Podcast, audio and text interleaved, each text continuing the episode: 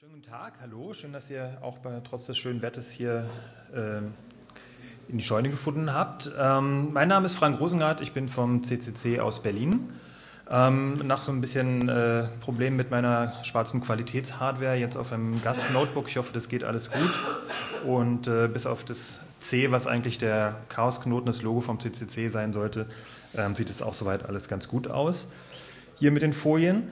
Ähm, ich möchte heute sprechen über Informationsfreiheit im Allgemeinen. Es gibt, äh, soweit ich weiß, noch einen Vortrag zu äh, Informationsfreiheit äh, hier in Sachsen, was da passieren wird. Ähm, ich möchte außerdem äh, im Prinzip noch mal kurz vorstellen die gemeinsame Aktensammelstelle, die äh, quasi als Reaktion auf das Informationsfreiheitsgesetz oder vielmehr die Gebührenordnung entstanden ist und wie der aktuelle Stand ist.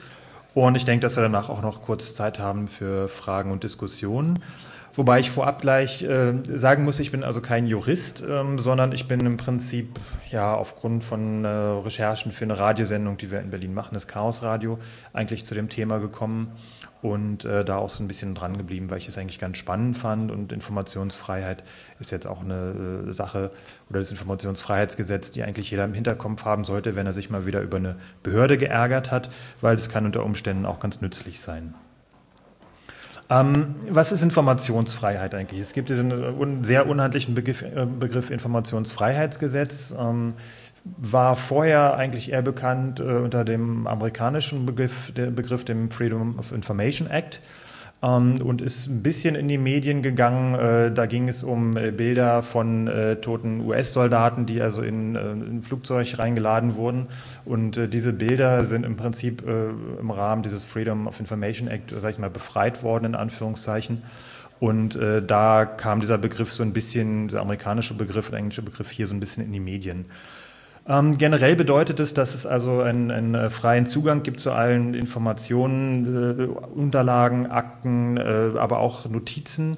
Äh, also alles, was irgendwie ähm, quasi auf Papier oder in irgendeiner Form von Akten oder auch elektronisch festgehalten ist. Also, also alles, was sozusagen nicht mehr äh, im Kopf eines Menschen ist, sondern irgendwo verewigt wurde, mehr oder weniger, ähm, in der öffentlichen Verwaltung beziehungsweise bei den Behörden und äh, ist vor allem von den Befürwortern hier gedacht worden als äh, Mittel äh, gegen Korruption. Das heißt also, die ganzen Behördenverwaltungen sollten transparenter arbeiten. Das war also der eindeutige Wunsch ähm, in der Hoffnung, dass man damit zum Beispiel äh, Korruption oder unklare Arbeitsweisen der Behörden besser nachvollziehen kann und sowas auch aufdecken kann.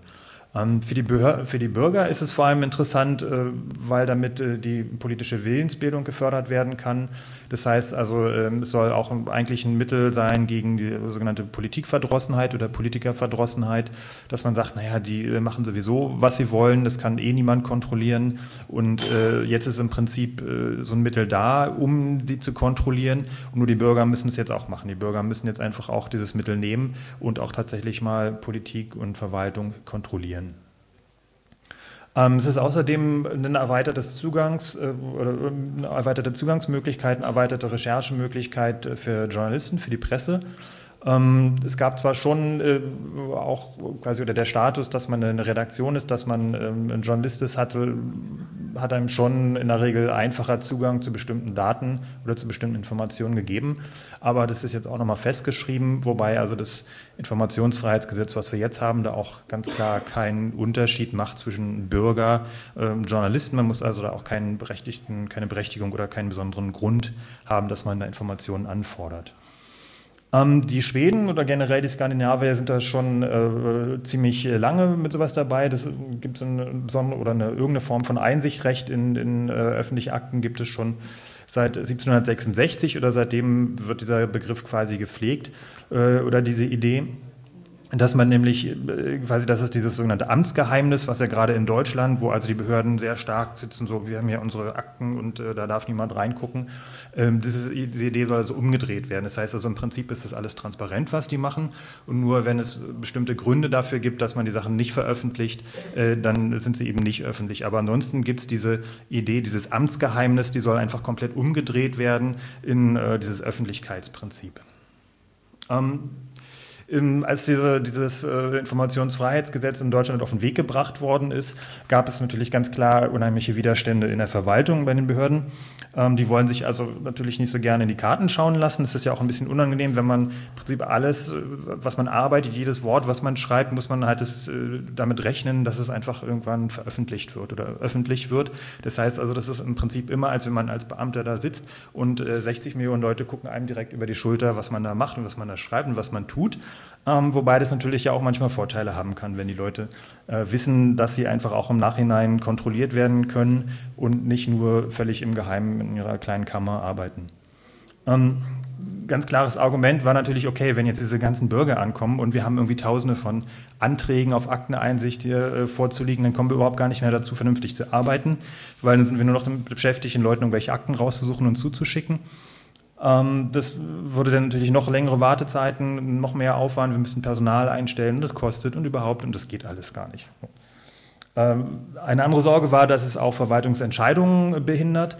Das heißt also, wenn jetzt sozusagen ein Verfahren läuft, ein Verwaltungsverfahren und äh, die Leute sozusagen vorzeitig, die Betroffenen möglicherweise vorzeitig schon in diese Akten reingucken können, dann äh, ist da eine, keine saubere Arbeit mehr möglich, sondern dann äh, ist im Prinzip sozusagen wie so eine riesengroße Plenumssituation, wo alle irgendwie gucken und mitdiskutieren wollen und noch Ideen haben und äh, die können also nicht zu irgendwelchen sinnvollen Entscheidungen kommen. Das ist eine Sache, die natürlich auch äh, nachvollziehbar ist, die dann aber auch im Gesetz berücksichtigt worden ist.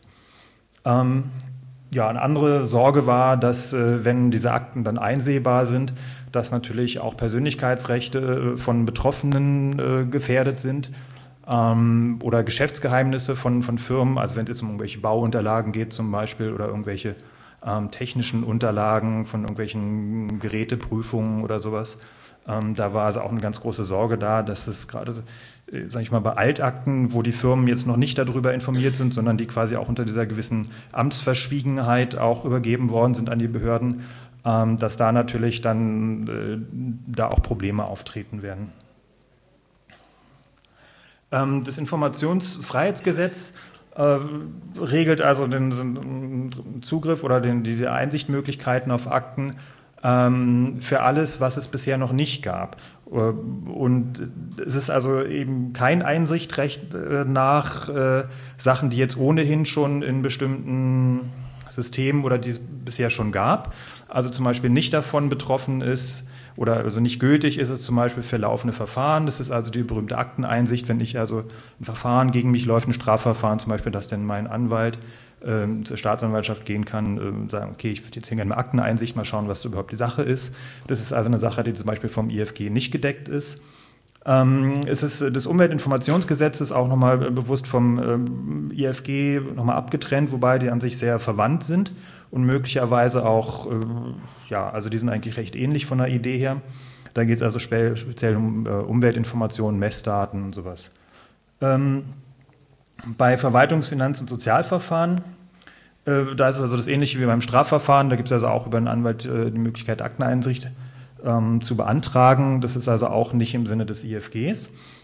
Und ähm, auch nicht im Sinne des IFGs ist zum Beispiel die Sachen, die laut Bundesdatenschutzgesetz, wo ich also laut Bundesdatenschutzgesetz auch Möglichkeit habe, ähm, da einzusehen. Also irgendwelche Daten äh, bei Behörden, die über mich gespeichert sind oder auch bei, bei Privatfirmen oder sowas. Das sind jetzt alles Sachen, die da nicht von betroffen sind. Also Privatfirmen sind vom IFG ohnehin jetzt nicht betroffen, soweit es nicht im Rahmen von einem öffentlichen Auftrag oder sowas ist. Ähm, das sind also Sachen, die dann auch nicht sind. Und natürlich die sonstige Registerauskünfte wie Vereinsregister, Handelsregister und sowas, äh, die ohnehin auch schon ohne das IFG vorher abfragbar waren. Ähm, das IFG, was wir jetzt ähm, für die Behörden des Bundes haben, hat eine sehr, also eine relativ lange, aber vor allem eine sehr holprige Geschichte. Da gab es also einen ersten Entwurf 97, ähm, dann wurde natürlich lange mit den ganzen Behörden äh, verhandelt. Alle haben gesagt, ja, finden wir gut, aber für unsere Behörde bitte nicht, wir wollen eine Ausnahme haben. Ähm, also vor allem natürlich Finanzbehörden, äh, Verteidigung, ähm, Inneres, also Geheimdienste, die hatten da ein ganz großes Problem mit. Und eigentlich so richtig begeistert war davon keiner. Es waren wenige, die wirklich gesagt haben, ja, super, finden wir gut, machen wir auch gern mit. Ähm, es gab dann nochmal einen alternativen Entwurf von Journalisten, Bürgerrechtlern, Humanistische Union, Transparency, und äh, auch Presseverbänden, die also gesagt haben, okay, wenn ihr jetzt nicht zu Potte kommt, dann schlagen wir jetzt mal was vor, wie wir uns das eigentlich denken und werfen es in die Diskussion ein. Ähm, dann ist doch noch ein bisschen Bewegung reingekommen und äh, Ende 2004 war das äh, und wäre dann nochmal beinahe in letzter Sekunde gescheitert, weil dann hatten wir irgendwie äh, Vertrauensfrage und so Geschichten und ist dann äh, 2005 beschlossen worden und zum 01.01.2006 in Kraft getreten. Ähm, es gilt dann für alle Bundesbehörden, wobei also einzelne Bundesländer schon, äh, ich glaube, seit 2000 ungefähr in dem Dreh, also schon relativ lange, auch schon äh, für ihre Landesbehörden Informationsfreiheitsgesetze hatten. In Berlin zum Beispiel, die haben da auch schon eins relativ lange. Und ähm, ja, seit äh, 01.01.2006 sind jetzt noch welche dazugekommen und auch andere sind in Vorbereitung. Ähm, wie funktioniert das jetzt? Wenn ich also, ich bin jetzt interessierter Bürger und sage, ähm, da ist irgendwas, das verstehe ich nicht, was da passiert ist. Da würde ich jetzt gern mal, äh, mal nachfragen, äh, was muss ich da tun? Dann ist also das erste für mich der erste Schritt, erstmal rauszufinden, okay, welche Behörde ist es genau, wo stelle ich meine Anfrage hin? Ähm, das ist ja nicht ganz einfach unter Umständen. Also nehmen wir mal zum Beispiel die Autobahnmaut oder das Toll-Collect-Vertrag dann weiß ich, okay, da ist irgendwie das Bundesamt für Güterverkehr, die machen da irgendwas, das Verkehrsministerium, ähm, vielleicht bei bestimmten Aspekten auch äh, das BMI. Ähm, das ist also nicht so ganz so einfach, erstmal die richtige, oder muss ich vielleicht bei Toll Collect, bei den Betreibern nachfragen oder sowas. Ähm, da sollen die Behörden aber auch bei helfen. Das heißt also ähm, nicht einfach sagen, so irgendwie, äh, pff, nö, haben wir nicht, ist nicht unsere Sache, sondern eigentlich dann antworten, ähm, tut uns leid, wir sind dafür nicht zuständig, sondern fragen Sie doch mal bei Behörde. Hm, hm, hm, und äh, das machen die in der Regel auch. Also dass sie dann sagen, okay, äh, können wir jetzt Ihnen nicht helfen, aber eigentlich ist es Sache von der und der Behörde. Ähm, genauso ist es bei der Beschreibung der Akte. Da sollen also die Behörden auch helfen, wenn man also nur so grob eine Idee hat. Sollte natürlich schon möglichst genau sein oder ziemlich klar formuliert, äh, was man denn da haben will. Äh, vor allem auch sollte man auch schon eine Idee haben, ungefähr vielleicht also welche, was da drin stehen könnte oder sowas. Sowas hilft auf jeden Fall bei der Frage, welches genau die richtige Akte ist. Und auch dabei sind die Behörden eigentlich angehalten, dabei zu helfen. Ähm, wenn ich das soweit habe, die ganzen Informationen, dann kann ich meinen Antrag stellen. Ähm, dazu muss ich also jetzt nichts Besonderes machen, außer äh, ja, einfach einen Text schreiben mit Absender an die Behörde. Sehr geehrte Damen und Herren, hiermit äh, bitte ich äh, um Akteneinsicht nach äh, IFG äh, oder auch nicht, kann man einfach so schreiben, das ist ganz klar, weil das Recht besteht ohnehin, die wissen es dann schon, ähm, und äh, möchte gern die Akten hm, hm, sehen. Und äh, vielleicht noch ein Hinweis, äh, dass, wenn es nicht möglich ist, dass Sie dann eben auch äh, sozusagen einen Bescheid in der Form äh, schicken, womit man dann auch möglicherweise klagen kann, also dass man damit auch möglicherweise zum Anwalt gehen kann oder auch den Landesbeauftragten für Datenschutz und Akteneinsicht dann dem es entsprechend vorlegen kann, dass er auch sehen kann, schon mal, okay, was ist da eigentlich der Grund, äh, warum weigern die sich jetzt? Das kann man per Brief machen, E-Mail oder Fax, man kann auch mal anrufen oder vorbeigehen. Ähm, grundsätzlich gibt es ja jetzt keinen vorgeschriebenen Weg. Dann äh, soll innerhalb von 14 Tagen eigentlich, soll, muss nicht, soll, ein äh, Bescheid kommen, äh, wo man dann ja, mitgeteilt bekommt, okay, es ist irgendwie eingegangen, wir haben es angeguckt und ähm, entweder äh, ja, hier sind die Sachen, das ist der Idealfall, ein paar Kopien dran oder wenn man direkt vorbeigeht, dann kriegt man oder kriegt einen Rückruf, sagt, okay, wir haben die Sachen jetzt rausgesucht, können Sie sich angucken, kommen, können es hier kopieren oder wir haben Ihnen das als PDF angehangen oder was auch immer.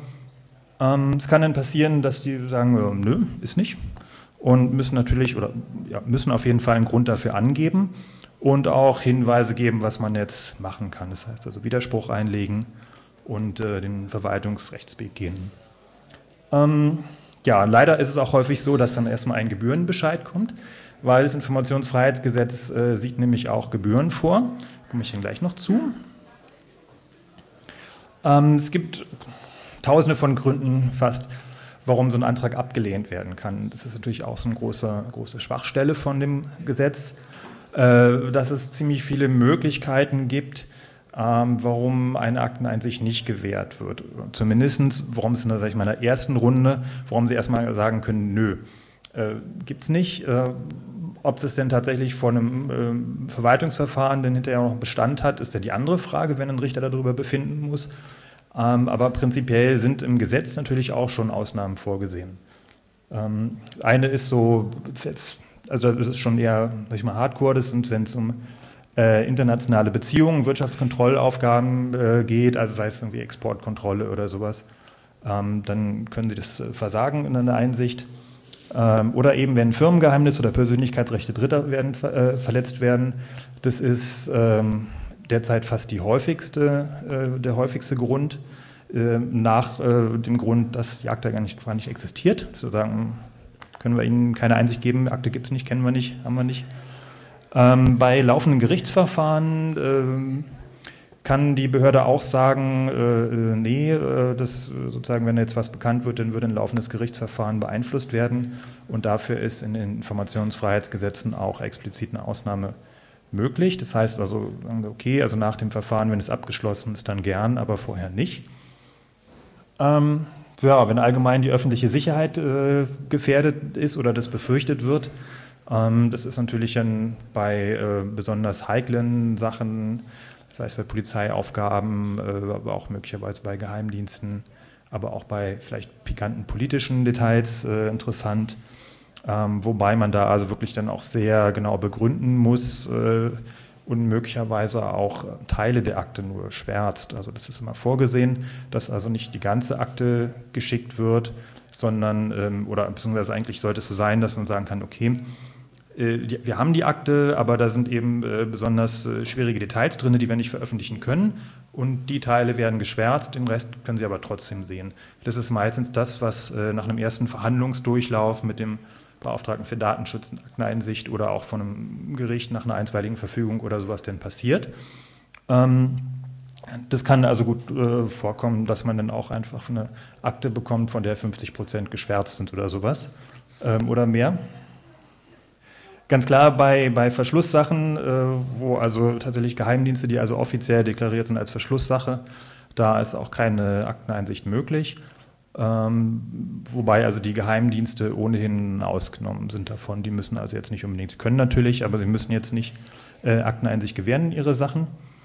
Ähm, oder anderer Grund ist, wenn tatsächlich ein Verfahren, das äh, Verfahren läuft oder sag ich mal, ein, ein Prozess bei irgendeiner Behörde, sei es äh, die Polizei bereitet, äh, Beispiel bereitet irgendeine Razzia vor oder sowas, dann kann sie dann eben entsprechend keine Auskunft darüber geben, muss dann aber sofort, wenn diese Gründe beendet sind, dann auch diese Auskunft gewähren. Ja, es kann also sein, dass mit der, äh, sozusagen mit der Zusage, dass eine Akteneinsicht gewährt wird, ein äh, Kostenbescheid, ein Gebührenbescheid äh, zugestellt wird. Dafür gibt es eine Gebührenordnung für das Bundes-IFG, was also bis zu 500 Euro pro Anfrage vorsieht. Da kommen dann nochmal Auslagen dazu für Fotokopien, Datenträger, CDs, Disketten, was auch immer, was hier mitgeschickt wird. Und äh, das ist natürlich ein, ein ganz großer Hemmschuh.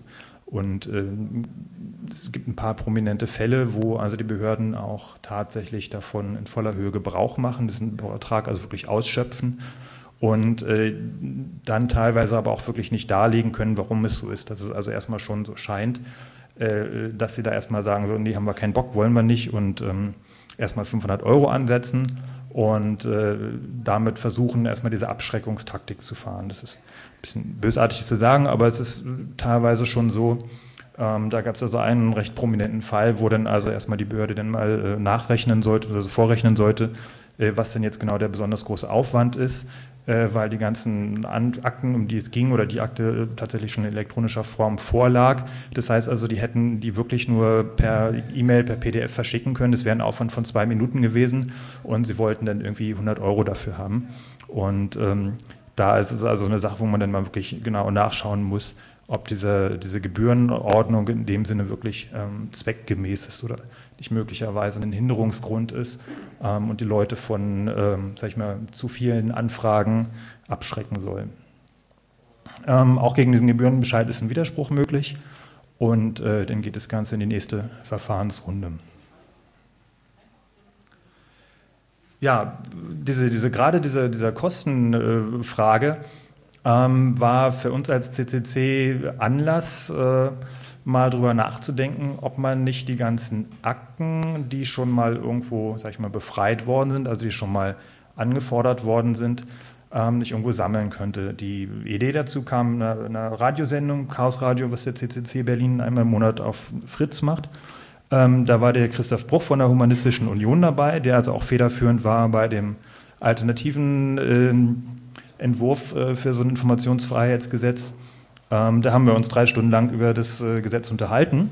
Und äh, da haben Hörer einfach angerufen und haben gesagt, naja, äh, wenn jetzt diese Kosten so hoch sind, ähm, dann macht es auch Sinn, diese ganzen Sachen einfach zu sammeln. Dann muss man die Sachen nicht doppelt anfragen und doppelt bezahlen. Und äh, eigentlich entlastet das ja auch die Behörden, weil die müssen die Arbeit nicht zweimal machen, sondern äh, wenn die Akten erstmal da sind, sozusagen, dann ist es ja okay, dann sind die auch ohnehin öffentlich. Ähm, da haben wir eigentlich gedacht, naja, mhm, okay, aber eigentlich ist es ja Sache der Behörden. Also, weil wenn wir das jetzt machen, dann lehnen die sich zurück und sagen, oh, prima, wollen wir ja gar nicht. Sondern wo wir eigentlich hinwollen, ist, dass die Behörden die ganzen Informationen, die sie haben, von sich aus schon veröffentlichen. Das heißt also, die ganzen Akten, die irgendwo gesammelt sind, am besten irgendwo äh, einscannen, indizieren oder alle Sachen, die jetzt elektronisch gemacht werden, sowieso veröffentlichen im Prinzip spricht da nichts gegen, weil der, der Aufwand, äh, also ob eine Akte jetzt intern ist, irgendwo auf dem Server oder extern abrufbar, der ist dann noch minimal. Und äh, da sollte es eigentlich auch hingehen. Das ist der richtige Weg. Und indem wir jetzt so eine Sammelstelle quasi von uns ausbauen, nehmen wir damit den Druck von den Behörden und äh, die können sich dann zurücklehnen und sagen, naja, okay. Das war eigentlich so, wir gesagt haben, naja, wollen wir erstmal nicht. Ähm, dann haben wir aber ein bisschen diskutiert und ähm, haben vor allem auch überlegt, wie die rechtliche Situation dazu ist ähm, ob wir das überhaupt machen können, ob uns das sehr viel Ärger einhandelt. Aber letztendlich haben wir gesagt, naja, egal, machen wir es erstmal. Es ist zumindest auch eine kurzfristig interessante PR-Aktion, äh, dass also die, dieses Informationsfreiheitsgesetz auch erstmal interessant wird. Es gibt eine Anlaufstelle, wir können da vielleicht irgendwie ein Portal machen oder sowas, wo wir auch nochmal so Links sammeln, alle mögliche, also dass es einfach so eine Anlaufstelle gibt. Weil zu dem Zeitpunkt, ähm, als das Gesetz dann erstmal in Kraft getreten ist, waren auch die anderen Aktivitäten erstmal so ein bisschen zum Alarm gekommen. Ja, es gab dann äh, ziemlich schnell äh, die Idee, okay, machen wir. Und im Februar 2006, also gerade nach zwei Monaten ungefähr, ist dann äh, befreitedokumente.de an den Start gegangen. Ähm, ja, und hatte sozusagen hat dann auch ziemlich viel Wirbel erzeugt. Ähm, es gab natürlich dann auch Leute, die gesagt haben, ah, um Gottes Willen, handelt euch viel Ärger mit ein. Und ähm, gesagt, na okay, schauen wir mal. Und äh, das ist eben die Frage, dürfen wir das so? Und klare Antwort war damals, vielleicht ist es jetzt, mittlerweile würden wir sagen, naja, es geht schon. Ähm, wir haben also bisher da auch keine Schwierigkeiten mit gehabt, leider, muss ich sagen. Ähm, wir haben dann mal die ganzen Möglichkeiten durchgegangen, sind durchgegangen, die wir, äh, wo wir da in Schwierigkeiten geraten könnten. Zum Beispiel äh, die Frage beim Urheberrecht. Das ist also äh, dann interessant, also einmal die Frage, ob irgendwelche Verwaltungsakten urheberrechtlich geschützt sind. Ähm, da gibt es oder gab es mal einen ziemlich langen Streit mit dem Bundesanzeiger. Das ist also ein, ein, ein Verlag, der also die ganzen amtlichen Mitteilungen veröffentlicht. Und ähm, das ist natürlich die Frage, wenn jetzt sozusagen quasi ein Gesetz, was veröffentlicht wurde, ähm, ob da irgendwie, ob das urheberrechtlich in irgendeiner Form geschützt ist. So. Das heißt also, der Verlag sozusagen beansprucht für sich dieses alleinige Recht, diese Sachen zu veröffentlichen. Und äh, wer ansonsten äh, irgendwelche Sachen veröffentlicht, ähm, der äh, sozusagen wird dann von denen abgemahnt oder so, weil sagen, okay, wir haben hier irgendwie einen exklusiven Vertrag, wir haben das alleinige Recht, irgendwelche Sachen zu veröffentlichen. Da hat sich auch ein Bundestagsabgeordneter mal sehr heftig mit denen gestritten, wo es also, er hat da so einen Gesetzentwurf eingebracht und die haben gesagt, okay, prima, das ist eine Bundestagsdrucksache, wir haben das alleinige Recht, es zu veröffentlichen. Er wollte den Entwurf auf seiner Homepage veröffentlichen und die haben gesagt, äh, das geht nicht, weil wir haben das alleinige Recht und sozusagen wollten ihm absprechen, dass er seinen eigenen Gesetzentwurf auf seine Homepage. Also das ist noch ein ganz, ganz anderes spannendes Thema dieser Bundesanzeiger. Ähm, aber die meisten Sachen, um die es jetzt ging, bei so Akten, die wurden ja da eh nicht veröffentlicht. Aber das war sozusagen die Frage, inwieweit irgendwelche öffentlichen Dokumente oder also Akten aus Behörden ähm, überhaupt dem Urheberrecht unterliegen. Da gibt es also auch Abhandlungen darüber, wie weit ist das mit Gerichtsurteilen oder äh, Schreiben von Rechtsanwälten und so Geschichten. Also da gibt es äh, genug darüber auch zu diskutieren für Juristen. Ähm, problematisch ist das Ganze, wenn es sich dabei zum Beispiel um Gutachten handelt, die im Auftrag von einer Behörde erstellt worden sind, von einer privaten Firma, sowas kommt auch vor. Da hatten wir in Berlin zum Beispiel beim Stadtschloss einen Fall, wo also die Behörden gesagt haben, nee, können wir nicht veröffentlichen, weil wir haben von der Firma, die das erstellt hat, sozusagen nicht die Erlaubnis, das zu veröffentlichen. So, sondern müssen wir das irgendwie extra bezahlen oder so. Das ist halt meistens eine finanzielle Geschichte. Ähm, dahinter haben die sich zumindest erstmal versteckt, sag ich mal. Ähm, das könnte also an der Stelle problematisch werden, wenn es also tatsächlich quasi, wenn die Behörden nicht die Veröffentlichungsrechte haben oder die, sagen wir mal, wenn es jetzt quasi keine Behörden sind, die von Mitarbeitern, äh, keine Dokumente sind, die von Mitarbeitern der Verwaltung erstellt worden sind. Ähm, es gibt dann äh, diesen noch sperrigen, sperrigeren Begriff des Informationsweiterverwendungsgesetz. Ähm, das ist nach einer IG-Richtlinie entstanden und äh, zielt ab auf sag ich mal, Verwertung, ähm, kommerzielle Verwertung von äh, ja, Verwaltungsinformationen, vor allem statistischen Daten, äh, wenn, oder, oder Geodaten zum Beispiel, wenn die äh, erhoben werden von den Behörden, die ja dann auch Akten sind in dem Sinne. Aber wenn man die kommerziell nutzen will, dann äh, unterliegen die eben diesem Informationsweiterverwendungsgesetz. Ähm, das war aber bei der Aktensammelstelle von uns überhaupt nicht der Fall. Also es war halt ganz klar, das war irgendwie ein Projekt, da gab es keine Werbebanner, es standen keine kommerziellen Interessen dahinter, auf gar keinen Fall. Und ähm, das war also an der Stelle, zielte das auch nicht ab. So. Wobei es also damals auch gar nicht in Kraft war, sondern erst in der Vorbereitung. Und das Informationsfreiheitsgesetz selbst und auch die IFG der Länder sehen also auch keinerlei Verwertungsverbot oder Veröffentlichungsverbot vor. Von der Seite stand also auch nichts entgegen. So. Ähm, ja, bis heute hoffen wir, dass es irgendeine gerichtliche Klärung geben wird, äh, dass also mal irgendjemand sagt, Moment, Moment, ähm, das dürft ihr nicht. Hat aber bisher keiner gemacht. Schade eigentlich. Also wir hoffen nach wie vor drauf. Ja, vielleicht ähm, ein paar prominente Beispiele zum äh, Informationsfreiheitsgesetz an äh, Akten, die äh, bisher, sag ich mal, erfolgreich oder weniger erfolgreich befreit worden sind oder nicht befreit worden sind. Ähm, ein paar davon sind auch schon durch die Medien gegangen.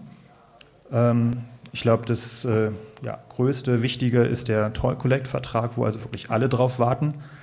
Ähm, da hat zum Beispiel, also es haben mehrere Leute beantragt, unter anderem auch der Jörg Taus von der SPD und aber auch Privatleute. Ähm, das war, glaube ich, einer der ersten Anträge nach IFG, wahrscheinlich die bei irgendwelchen Bundesbehörden eingegangen ist, gleich am 2. Januar, nachdem es in Kraft war. Ähm, das ist abgelehnt worden. Äh, mit dem Hinweis, äh, zum einen ist es halt ein laufendes Verfahren noch, da wurde darauf hingewiesen, dass es um das Schlichtungsverfahren geht, um die Schadensersatzpflicht von Toll Collect gegenüber dem Bund für den verspäteten Start. Dass also dieses Verfahren noch nicht abgeschlossen ist, es wird aber wahrscheinlich auch noch bis 2030 ungefähr laufen, nehme ich mal an. Da ist also in der Richtung nichts zu erwarten, dass da was passiert. Und äh, dieser Vertrag, äh, immerhin 17.000 Seiten, ähm, enthält auch viele technische Details des Betreibers, sodass also auch da quasi Geschäftsinteressen, Geschäftsgeheimnisse von berührt werden und auch deswegen dieser Antrag abzulehnen ist. Außerdem hat man gesagt, es sind 17.000 Seiten auf Papier und äh, da müssten wir extra hier eine, eine, Bücherei einrichten, Leseräume oder sowas für die ganzen Leute, die herkommen wollen. Das geht auch nicht. Ähm, das war also auch, das klang so ein bisschen mit durch, dass sie da halt auch wirklich nicht so richtig Lust drauf haben. Ähm, aber der Antrag ist zumindest erstmal abgelehnt und äh, wer Lust hat, dagegen zu klagen oder das nochmal aufzurollen, ist da herzlich eingeladen, das zu machen. Ähm, das können also schon durchaus mehrere, also sozusagen muss jeder Antrag einzeln abgelehnt werden. Das ist also keine Grundsatzentscheidung, sondern äh, quasi jeder Antrag muss einzeln abgelehnt werden. Ähm, bei den Kosten äh, oder bei dem Kostenstreit um die Gebühren äh, gab es eine Sache mit dem Auswärtigen Amt. Da ging es also um einen Erlass an die Visastellen im Ausland, das war der sogenannte Vollmer-Erlass, glaube ich, hieß der, ähm, der an sich schon mal durch die Medien gegangen ist, aber da wollte dann jemand wissen, was steht da eigentlich genau drin, was war jetzt dieser, dieser Erlass. Und äh, das war dieser Fall, den ich schon geschildert hatte, wo also die Behörde für einmal einen äh, PDF an der E-Mail anhängen irgendwie dann 100 Euro haben wollte. Ähm, das ist also auch dann sehr äh, fraglich. Äh, da gab es dann auch Widerspruch gegen diesen Kostenbescheid, der war am Anfang noch höher und ist dann entsprechend nochmal nach Intervention gesenkt worden. Ähm, eine ganz lustige Geschichte ist, ähm, da musste die GEZ, äh, das ging durch den, äh, also äh, via den RBB in Berlin-Brandenburg, äh, der war dafür zuständig für diesen Fall. Und da hat ein, äh, ja, fast äh, professioneller GEZ-Kritiker, sage ich mal, der hat auch ein Buch darüber geschrieben hat, seinen Kampf mit der GEZ, ähm, hat also rausbekommen, äh, dass es also interne Abmeldegründe gibt bei der GEZ. Äh, ganz interessant, mal eine Suchmaschine eingeben, äh, Abmeldegründe GEZ, IFG. Da ist also der ganze Briefwechsel dokumentiert. Und ähm, also es ist wirklich amüsant, da geht es also um quasi Datenbankkürzel bei den internen, äh, wo also wenn jemand äh, ja, mit diesem Kürzel markiert ist. Also dann wird halt ohne weitere Nachfragen und ohne dieses nervige tausend Briefe und sind sie wirklich und was haben sie mit ihrem Gerät gemacht und glauben wir ihnen nicht, sondern dann wird einfach klack, abgemeldet, raus aus der Datenbank, braucht nicht mehr bezahlen. Ähm, und das fand ich natürlich gar nicht lustig, dass jemand diese Gründe haben wollte, diese quasi diese, ja, Sie haben gesagt, das ist ein Geschäftsgeheimnis, Betriebsgeheimnis. Ähm, wo natürlich die Frage ist, ob sowas für eine öffentliche Behörde, für eine Verwaltung oder wie auch immer überhaupt gelten kann, wobei natürlich die GZ auch wieder gerade so ein, so ein Spezialfall ist, die sich ja auch mal nach äh, Tageslage gerade aussuchen, ob sie jetzt ein Wirtschaftsunternehmen sind, eine Behörde oder vielleicht auch äh, eine, quasi eine Redaktion mit irgendwie einem Redaktionsgeheimnis, also eine Presseinstitution wie ARD, ZDF. Ähm, die haben also auch ihren eigenen Datenschutzbeauftragten und ähm, eine ganz schwierige Sache. Ähm, das ist dann an den äh, Datenschutzbeauftragten von Berlin gegangen, der hat sich dann da eingemischt und hat gesagt, spinnt wohl, ein bisschen freundlicher, aber hat gesagt, das geht gar nicht. Also es gibt keine Betriebs Betriebsgeheimnisse bei euch, das kann gar nicht sein, schon von der Sache her nicht. Und ihr müsst es jetzt rausrücken. So, kam dann auch, der gute Mann hatte natürlich äh, postwendend die Sachen auf, auf seine Internetseite gestellt. Und dann kam dann auch gleich der nächste Brief, so von das geht so nicht, Sie können es hier nicht. Und äh, wenn es jetzt öffentlich wird und alle sehen es sozusagen, dann melden sich die Leute alle ab und dann fällt ja unser ganzes GEZ-System zusammen und es geht nicht und können sie nicht machen. Und äh, das war im Prinzip sozusagen der erste Streit, wo es auch um die Veröffentlichung von so Sachen geht.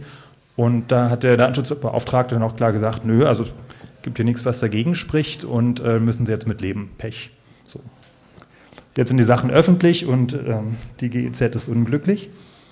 Ähm, eine Sache, die auch äh, vor Gericht gelandet ist, war ein äh, Streit einer oder der, die, der Antrag einer ja, Arbeitslosenvertretung, Organisation, Tacheles, die äh, interne Dienstanweisung von der Bundesagentur für Arbeit haben wollte. Da ging es um, weiß ich gar nicht mehr genau, da ging es um quasi äh, ja, Handlungsanweisungen für die Mitarbeiter, das sind also irgendwie Fragen, die bei irgendwelchen Terminen gestellt werden sollten oder wie Anträge zu bearbeiten sind. Und äh, die haben natürlich auch erstmal gesagt, nö, gibt es nicht, ist hier irgendwie Geschäftsgeheimnis, was auch immer, Betriebsgeheimnis geht nicht. Ähm, da bedarf es oder bedurfte es in einer einstweiligen Verfügung vom Verwaltungsgericht, äh, bis die Sachen dann rausgerückt worden sind. Also es gab dann einen Vergleich, wo die gesagt haben, okay, wir müssen das erstmal so aufbearbeiten, aufarbeiten und die haben es dann tatsächlich aber auch von sich aus quasi auf einer eigenen Internetseite veröffentlicht. Und das ist insofern also auch als Erfolg zu bezeichnen. Ein ähm, ganz lustiger Streit äh, ging um den Terminkalender von Berlins Bürgermeister Wowereit. Da wollte also ein äh, Journalist sozusagen auch mal die Grenzen des IFG austesten und äh, hat gesagt, okay, der Mann, der ist so viel unterwegs und auf so viele Partys und jetzt äh, würde er gerne mal den Termin Terminkalender von dem Mann haben. Und äh, das ging dann auch ein paar Mal hin und her, hat auch das Gericht beschäftigt. Und es hat dann jetzt aber zum Schluss gesagt, nee, also zumindest die äh, privaten Termine äh, des Terminkalenders äh, bleiben privat. Und ein Terminkalender sei also jetzt in dem Sinne keine öffentliche Akte. So, das ist natürlich schon interessant, kann man sich überschreiten. Also quasi als Bürgermeister, der so einen Terminkalender hat, äh, ob das jetzt eine Akte ist oder nicht, interessante Sache. Aber gerade so eine Verfahren sind auch wichtig, um auch wirklich dieses äh, IFG, was ja an sich erstmal ziemlich schwammig ist, auch ein bisschen handfester zu machen. Also um zu wissen, okay, was geht damit, was geht nicht. Und alle Sachen, die jetzt positiv entschieden worden sind von den Gerichten, stärken so ein Gesetz natürlich auch ganz klar. Ähm, ja, eine aktuelle Sache ganz äh, heißt, ähm, da hat also ein äh, Journalist vom Heise Verlag hat, ein, äh, hat bei der ähm, Physikalisch-Technischen Bundesanstalt angefragt, die also für die Prüfung der Wahlcomputer zuständig sind, die bei uns bei den Wahlen eingesetzt werden. Und ähm, wollte da im Prinzip ja, die Genehmigungsunterlagen, die also im Rahmen dieses Prüfungsverfahrens angefallen worden sind, für die Wahlcomputer einsehen. Und äh, die haben halt gesagt, äh, nee, geht erstmal nicht. Die ging es halt auch in eine zweite Runde. Dann haben sie gesagt, okay, 500 Euro, weil es ein ganz besonders hoher Aufwand, weil von den 150 Seiten müssten sie, keine Ahnung, 145 schwärzen oder sowas, beziehungsweise also alles, was sozusagen quasi an Geschäftsgeheimnissen ist oder sowas. Ähm, deswegen äh, ist da halt ein besonders äh, hoher Preis notwendig.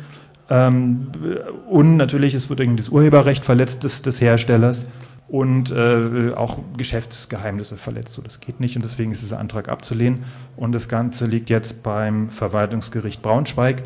Äh, soweit ich weiß, ist es noch nicht entschieden worden und äh, da sind wir jetzt gespannt, was da passiert. Ja, soweit von dem, was ich erzählen wollte, bin ich jetzt erstmal durch. Stand der Aktensammelstelle www.befreitedokumente.de ist, dass es im Moment leider so ein bisschen vor sich hin dümpelt, nicht ganz so aktiv ist, wie es eigentlich sein sollte. Zum einen, weil natürlich äh, ja, erwartungsgemäß jetzt nicht Zehntausende von Akten eingestellt werden und täglich 500 neue dazukommen, äh, weil so aktiv sind die Bürger dann nicht, also so aktiv wird das äh, Informationsfreiheitsgesetz nicht genutzt, ähm, was natürlich auch andererseits äh, den äh, Behörden so ein bisschen mit ihrer Argumentation den Wind aus den Segeln nimmt, dass es äh, jetzt eine zusätzliche Arbeitslast bei denen erzeugt. Also es ist so, dass also es wirklich nicht viele Anträge sind und dass keine Behörde jetzt behaupten kann, dass damit irgendwie ihre tägliche Arbeit behindert wird. Ähm, das ist also wirklich äh, leicht abzählbar, was an einzelnen Behörden oder bei den jeweiligen Behörden dann an Anträgen eingeht. Ähm, ja, es ist äh, technisch ist da noch ein bisschen was verbesserungsbedürftig bedürftig und wir brauchen einfach jetzt auch noch Leute, die sich noch ein bisschen mehr aktiv um diese Sammelstelle kümmern, aber es ist im Prinzip da, es ist eine Infrastruktur da und ähm, kann auch genutzt werden. Ja, ansonsten können wir hier vielleicht nochmal, also zum einen, wenn es natürlich Fragen gibt dazu, wobei ich also sagen muss, ich bin kein, kein Jurist, kann also auch nur von Hand der, sozusagen, wie ich mich jetzt in das Thema eingearbeitet habe, darauf antworten. Ähm, wenn es aber irgendwelche, weiß nicht, konkreten Fragen gibt, was jetzt Anträge angeht oder Erfahrungen damit angeht, Zahlen, kann ich ja vielleicht schon ein bisschen was zu sagen. Und äh, ansonsten vielleicht auch so eine Diskussion einleiten, ob der, so ein Informationsfreiheitsgesetz wirklich der richtige Weg ist auf dem Weg hin zu einer maschinenlesbaren Regierung, wie wir sie als CCC eigentlich äh, seit über 20 Jahren fordern. Also mehr Transparenz, äh, quasi als Gegenzug zum gläsernen Bürger, zu dieser äh, ja, Vollerfassung, einfach auch eine transparentere Automat oder vielleicht automatisch erfassbare, also im Sinne von ist übers Internet abrufbar, wie auch immer. Das ist ja auch ein weicher Begriff, diese maschinenlesbare Regierung, aber einfach, dass der Bürger auch eine Möglichkeit hat, mehr in diese Verwaltung, in die Behörden reinzugucken. Ähm, ja, ob diese hohen Gebühren, die vorgesehen sind, wirklich ein Abschreckungsgrund ist oder ob wir sagen, äh, okay, also wenn es jetzt wirklich eine spannende Sache ist, dann ist es auch 500 Euro wert, kein Problem. Ähm, letztendlich müssen die Behörden ja auch irgendwie, die haben ja auch nur ein begrenztes Kontingent und äh, wenn sie jetzt mal wirklich so weit überhand nimmt oder selbst wenn jetzt auch ein, ein Antrag gestellt wird und äh, zum Beispiel, da muss ich jetzt wirklich einen Sachbearbeiter einfach zwei Tage mit beschäftigen, wissen, was der verdient äh, nach, nach dem äh, Angestellten-Tarif oder was einfach sozusagen sein Gehalt ist. Wir können ausrechnen, was er zwei Tage kostet. Und wenn er zwei Tage dran arbeiten muss, dann ist es natürlich auch äh, absolut legitim, äh, dass diese dann in Rechnung gestellt werden. Das ist ja eine Dienstleistung. Oder eben nicht, oder ist es selbstverständlich, oder ist der Staat sozusagen, ist es Aufgabe des Staates, muss die Gesellschaft auch das Informationsbedürfnis Einzelner oder der Gesellschaft auch tragen, finanzieren, dass wir sagen, okay, wir zahlen es halt mit den Steuern und es muss frei sein und äh, je mehr Anträge gestellt werden auf Akteneinsicht, desto besser ist es eigentlich für die Gesellschaft und für die Demokratie. Und natürlich die immer spannende Frage, was können wir noch machen, dass dieses IFG noch prominenter wird, dass es mehr genutzt wird und ähm, ja, dass es einfach mehr Leute von ihrem Recht, was sie jetzt haben, auch Gebrauch machen können. Ja, fangen wir. Ich weiß nicht, haben wir eigentlich ein Mikrofon hier für so? Haben wir nicht.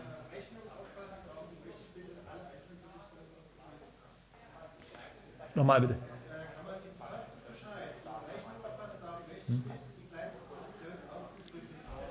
Ja, also es äh, gibt wohl ähm, quasi eine, eine, nicht schriftliche, aber äh, also die äh, einige Leute, die jetzt äh, oder Beamte, die jetzt da nicht so richtig Lust drauf hatten, haben gesagt, naja, kein Problem, wenn hier so eine Anfrage kommt, dann schreiben wir einfach jede Minute auf, die wir dran arbeiten.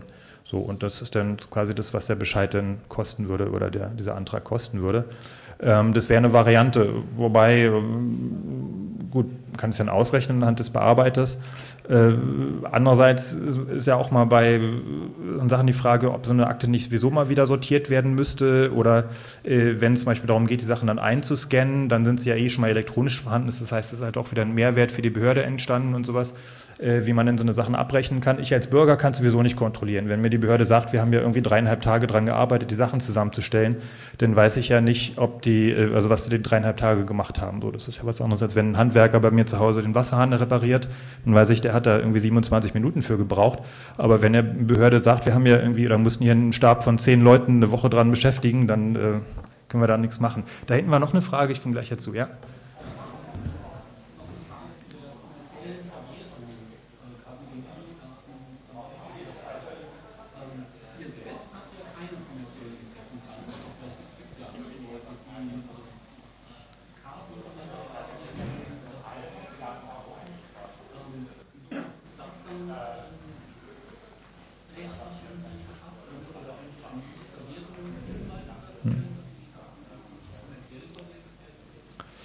Ähm, ja, vielleicht wäre das ein ganz sinnvoller Hinweis, aber wir gehen mal davon aus, äh, dass die Leute das nicht machen. Ähm, wobei wir jetzt, also bisher hatten wir auch noch nicht den Fall, dass wir irgendwelche, sag ich mal, Datenbanken oder lange tabellarische Listen haben oder so.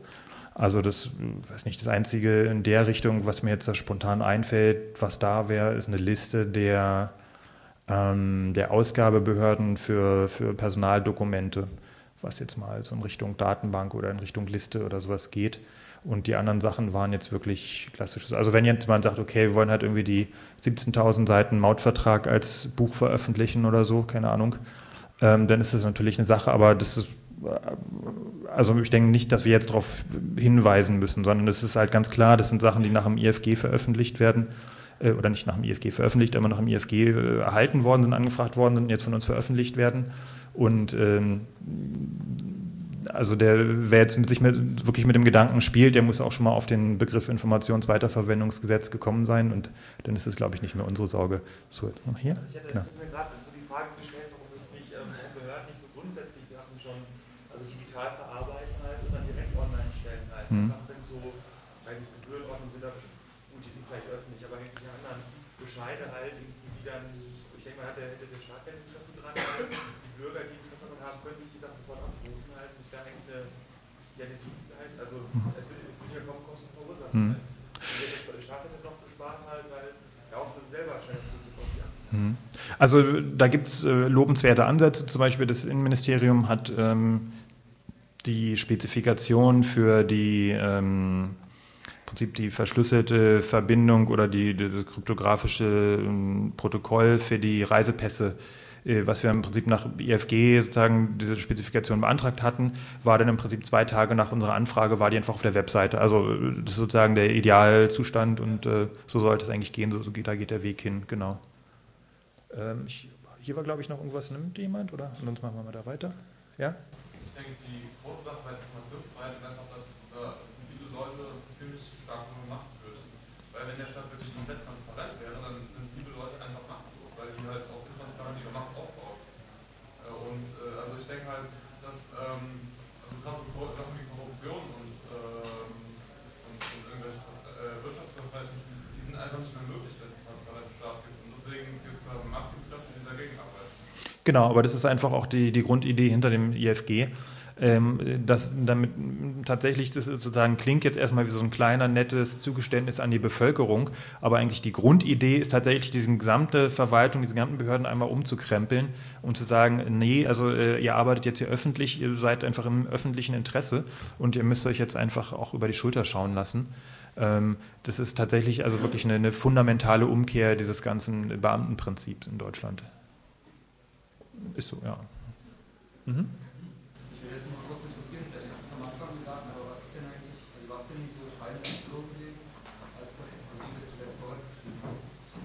Ähm, also ein großer Player war äh, interessanterweise die Bertelsmann Stiftung, ähm, die sehr viel Kräfte gebündelt hat, äh, die sogar, vielleicht könnt ihr euch daran erinnern, ich weiß nicht, ob es das hier in Dresden auch gab, in Berlin gab es es, die haben sogar große Plakatkampagnen gemacht. Das heißt also wirklich riesige Werbetafeln, auf riesigen Werbetafeln für Informationsfreiheit geworben. Ähm, ich also kann jetzt nicht oder, oder ja, kann jetzt nicht bewerten, was jetzt genau wirklich das Interesse der Bertelsmann Stiftung war, aber es ist natürlich, äh, man guckt, okay, wo, wo, die herkommen, wo die ihren Ursprung hat. Ähm, es sind es aber vor allem auch natürlich Journalisten, die dann Interesse dran hatten. Und letztendlich waren es auch mehrere Journalistenverbände, dann irgendwann der, der, der Kragen geplatzt ist und dann den alternativen Entwurf eingebracht haben ähm, und damit auch diese fe relativ festgefahrene Situation auch wieder ein bisschen äh, in Bewegung gebracht haben um das IFG. Ähm, dann ganz klar Organisationen wie äh, Transparency International, die halt eben diesen Korruption, Korruptionsaspekt beleuchten wollten dabei oder eben da sozusagen Mittel haben wollten, äh, um einfach eine Hilfestellung in ihrer täglichen Arbeit zu bekommen. Ähm, ja, und ganz klassisch auch Bürgerrechtsorganisationen wie die Humanistische Union, die halt auch gesagt haben, also das ist einfach auch wichtig für eine Gesellschaft, für eine Demokratie, äh, dass die Bürger äh, die Möglichkeit haben, auch so Informationen zu bekommen. Und äh, interessanterweise ist es ja so, dass die Bürger jetzt tatsächlich auch in der äh, Pflicht sind, sowas zu machen. Also die Bürger können sich äh, seit dem 01.01.2006 nicht mehr zurücklehnen, sagen, pff, wir haben ja sowieso keine Ahnung, was sie machen, können ja nicht reingucken, die machen sowieso, was sie wollen.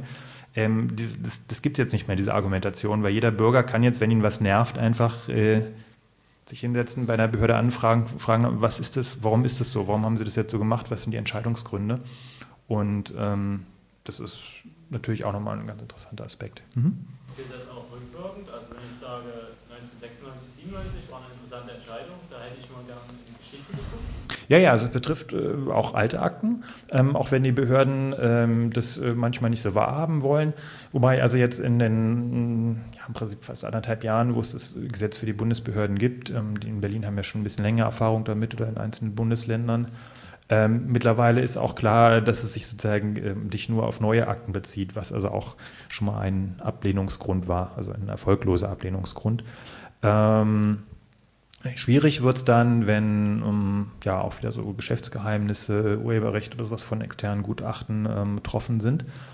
Ähm, weil quasi damals die, die Firmen sozusagen noch nicht, noch nicht damit rechnen mussten, dass sowas veröffentlicht wird. Insofern ähm, ist es natürlich teilweise nachzuvollziehen, dass die Behörden da äh, erstmal Bauchschmerzen mit haben oder sagen müssen, wir müssen jetzt erstmal bei den Firmen rückfragen. Andererseits gibt es natürlich wirklich immer die Möglichkeit, auch Bereiche zu schwärzen von so einer Akte oder eben bestimmte Bereiche nicht rauszugeben. Und ähm, also zum Beispiel beim Mautvertrag können wir sagen, okay, da sind jetzt Geschäftsgeheimnisse drin, aber wir hätten jetzt zumindest gerne mal das Inhaltsverzeichnis. So, also da kann ja wirklich nichts, überhaupt nichts gegensprechen. Äh, erstmal dieses Inhalts, also da können eigentlich keine Geschäftsgeheimnisse drin sein, oder das würde mich jetzt schwer wundern. Ähm, sind wahrscheinlich ja dann auch schon mal, keine Ahnung, zehn Seiten oder so, aber das wäre mal interessant, dann kann man noch sagen, okay, Seite 237 bis Seite 245 da dürften eigentlich keine Geschäftsgeheimnisse drin stehen, aber die sind interessant und die hätten wir jetzt gern mal. Das heißt, dass man sich dann vielleicht die 17.000 Seiten so nach und nach zusammensammelt. Ähm, das müsste mal jemand mit viel Zeit machen, der sich da nochmal hinterklemmt. Aber im Prinzip spricht da eigentlich nichts gegen. Das IFG sagt auch äh, ausdrücklich, dass, äh, wenn sozusagen eine ganze Akte nicht herausgegeben werden kann, dass dann Teile davon veröffentlicht werden müssen, die problemlos sind. War das die Antwort auf die Frage? Ja? Okay.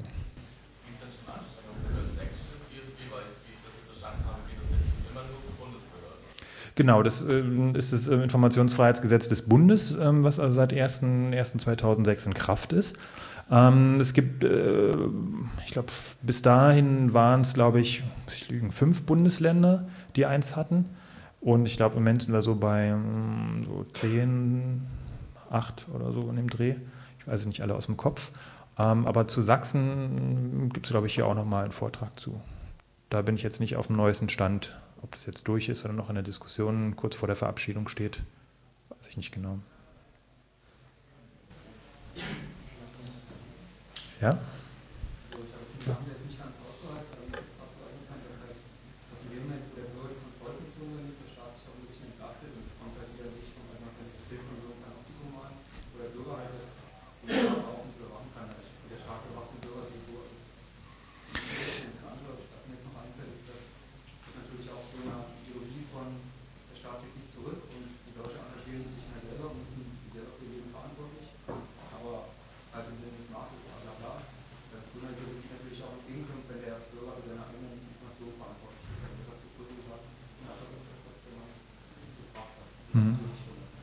Also die, Idee mit diesem, diesem Gegenpol, ähm, das ist natürlich, sage ich mal, ein Diskussionspunkt, ob es wirklich, ob so ein Informationsfreiheitsgesetz tatsächlich einen Gegenpol zu der sag ich mal, staatlichen Überwachung oder zu dem staatlichen äh, Wissensdurst äh, nach äh, Informationen über seine Bürger, äh, ob es dem tatsächlich quasi ein adäquates Mittel ist, um diese Balance wieder äh, in Ordnung zu bringen.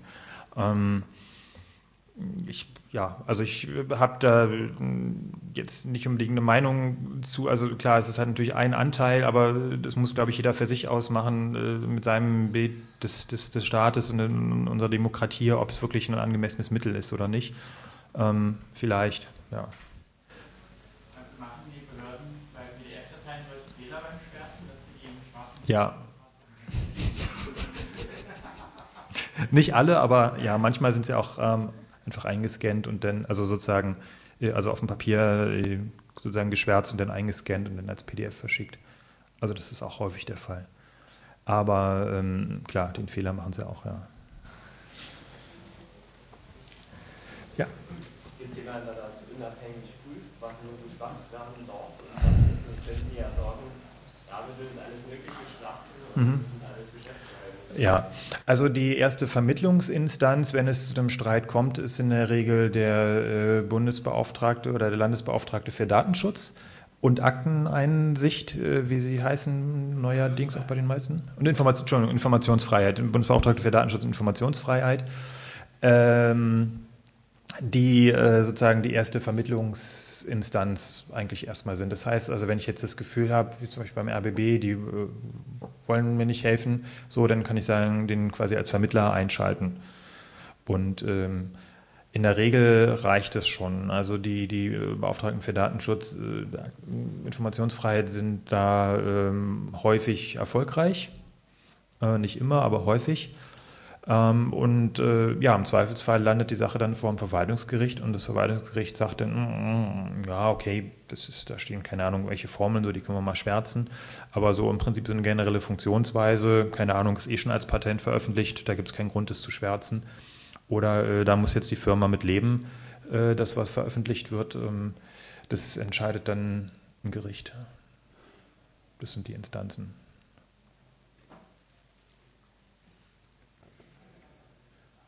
Gut. Ah, noch, oh, noch Fragen? Ja, okay. Hinten war zu schnell.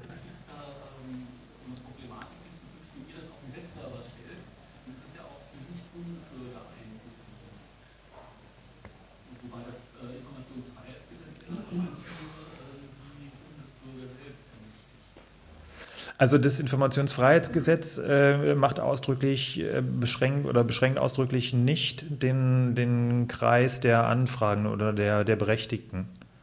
Ähm, es können also natürliche Personen sein, juristische Personen, es müssen keine deutschen Staatsbürger sein, äh, nicht irgendwie eine deutsche Adresse haben. Also da gibt es keine Ausnahme. Es kann halt wirklich jeder. Und insofern ist da jetzt auch der äh, Bereich der Leute, die dann diese Informationen abrufen können, diese Akten von uns abrufen können, ähm, kann dann natürlich auch nicht eingeschränkt sein. Hm? Genau, wenn eine Behörde jetzt nicht korrupt ist, könnte die nicht auch ihre An also was sie auf der Website veröffentlichen, was sie für Anweisungen hat, aber dann was anderes machen, als sie fragt, was sie tun. Ja, also das war auch eine Sorge der, ähm, der Kritiker von, vom Informationsfreiheitsgesetz, dass man befürchtet hat, äh, dass es quasi eine doppelte Aktenführung gibt bei den Behörden. Das ist der Begriff dafür. Also dass eben genau das passiert, zu sagen, hier haben wir sozusagen jetzt die offizielle Akte und dann haben wir da noch so ein paar handschriftliche Notizen, die aber nirgendwo auftauchen, wo eigentlich niemand weiß, wo sie sind, aber das sind quasi die, die sozusagen intern gelten.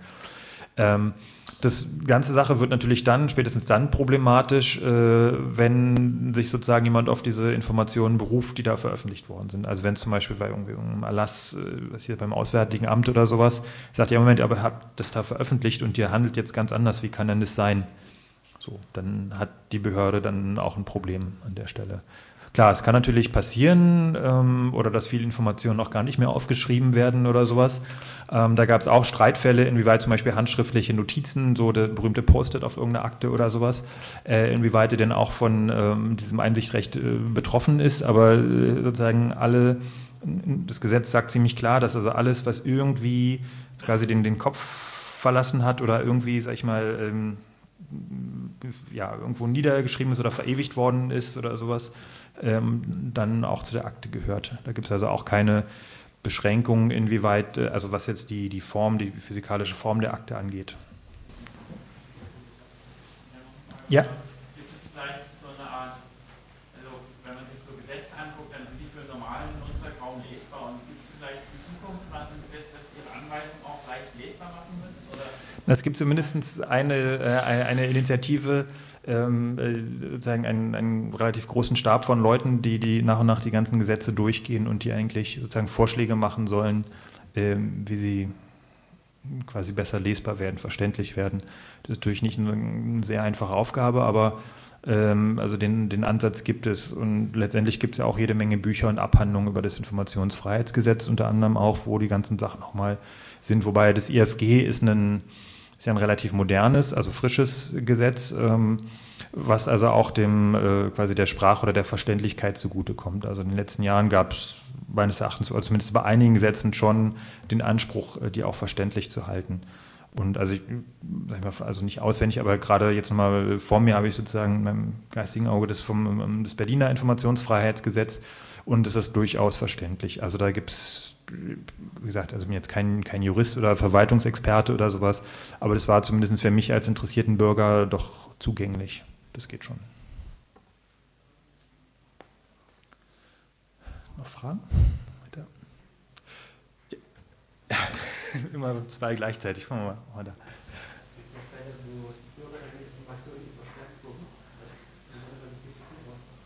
Mm, nee. Also du meinst, wo dann irgendwie der Briefträger irgendwie kistenweise ähm, Nee, schon deswegen nicht, weil äh, das, also, dann, dann, würde die Behörde sagen, also die müssen ja auch, muss ja als Bürger dann auch äh, die äh, quasi die Auslagen, also für Kopien oder sowas bezahlen. Und spätestens, wenn du dann eine Kostenrechnung oder also für die Auslagen das bekommst über irgendwie 18.000 Euro für 180.000 Kopien, dann wirst du schon wissen, was auf dich zukommt. Aber Nee, also bisher habe ich jetzt nichts gehört davon, dass es irgendjemand zu viel war oder so, um Gottes Willen, wollte ich gar nicht wissen. Ähm, wobei also die, zum Beispiel diese internen Dienstanweisungen der Bundesagentur für Arbeit, die sind schon umfangreich, wenn man sich da durchklickt. Und es wäre schon ein ordentlicher Stapel auch geworden. Aber es ist jetzt alles online und prima und genauso soll es eigentlich laufen.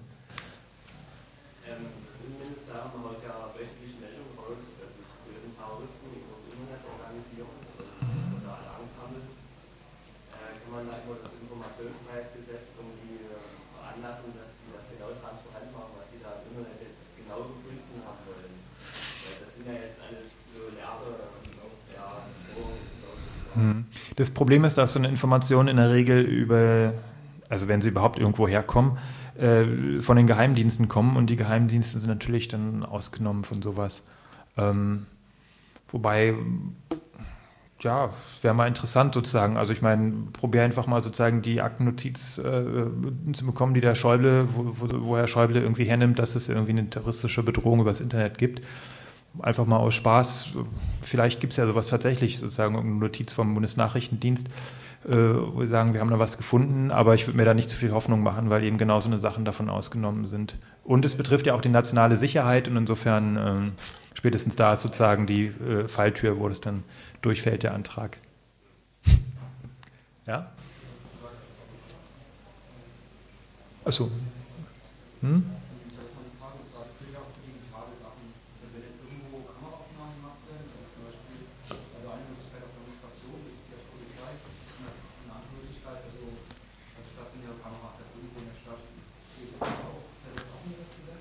Je nachdem, wer der Betreiber ist, aber das, da könntest du dann Auskunftsrechts nach, äh, nach dem Bundesdatenschutzgesetz oder Landesdatenschutzgesetz machen und äh, das würde vorher greifen vor dem IFG.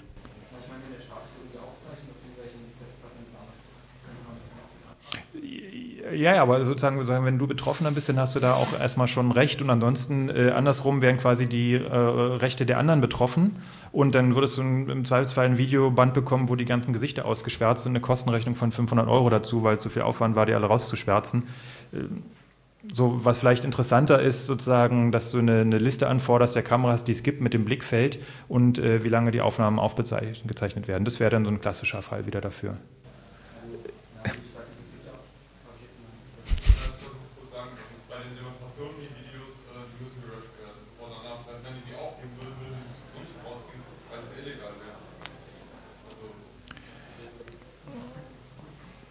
Da müsstest du halt immer wieder schauen, ob du sozusagen von Betroffener bist, aber das ist so eine klassische Sache, äh, wo halt auch die Datenschutzgesetze greifen.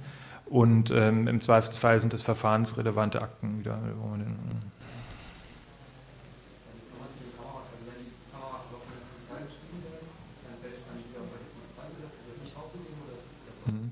Also äh, auch die Polizei ist davon, also auch, äh, auch Geheimdienste und, und, Polizei sind nicht generell davon ausgenommen. Also das ist vielleicht nochmal ein kleines Missverständnis, was aufgekommen ist, ähm, sondern äh, die haben aber sozusagen die Möglichkeit, es mit Hinweis auf ihre, ähm, sag ich mal, auf ihren Auftrag, auf ihre Natur äh, sozusagen Sachen zu verweigern.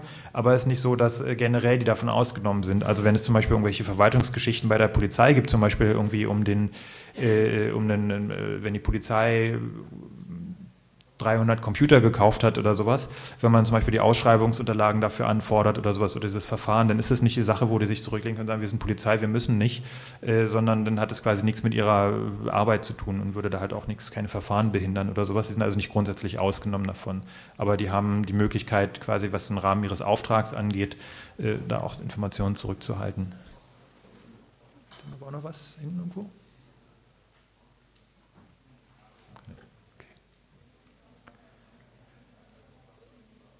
Gut, ähm, ja, herzlichen Dank. Ähm, gerade ist schon gerade der Bildschirmschoner wieder an. Ich wollte nochmal meine E-Mail-Adresse frank.rosengart.de, falls Nachfragen sind oder ähm, dann stehe ich auch gerne nochmal zur Verfügung. Und ansonsten gibt es die äh, Radiosendung, von der ich gesprochen habe, das Chaos Radio auch als äh, Download. Ähm, da, nochmal alles da. Auch nochmal www.befreitedokumente.de als Anlaufstelle. Ähm, es gibt die Chaos-Radiosendung ähm, als Download unter chaosradio.ccc.de und das ist die Sendung vom, ich glaube, Januar 2006. Ähm, da könnt ihr das auch nochmal nachhören. Da sind viele von diesen Fragen auch schon nochmal erklärt oder viele Probleme angesprochen. Ja, herzlichen Dank und viel Spaß hier noch.